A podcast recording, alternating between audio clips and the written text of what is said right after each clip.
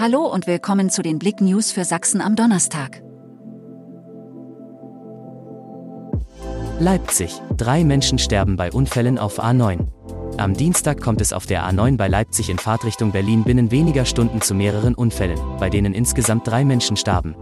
Am Nachmittag kamen zwischen den Anschlussstellen Bad Dörenberg und Leipzig West zwei Männer ums Leben, die mit einem Kleintransporter an einem Stauende auf einen Lastwagen aufgefahren waren. Fahrer und Beifahrer starben noch vor Ort.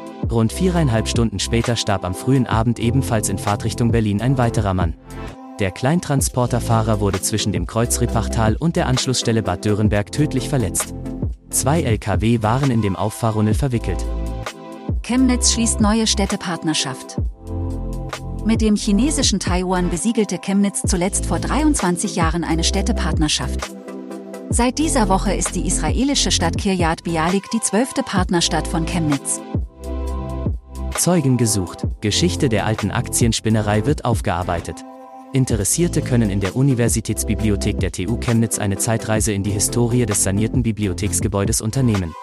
Im Rahmen der Ausstellung Geschichte der alten Aktienspinnerei und ihrer Nutzer sind im ersten Obergeschoss zahlreiche Exponate zur Baugeschichte des Gebäudes zu sehen.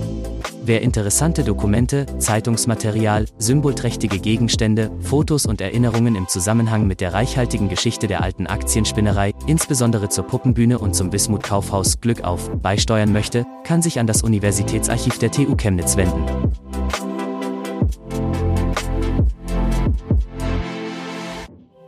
Danke fürs Zuhören. Mehr Themen auf blick.de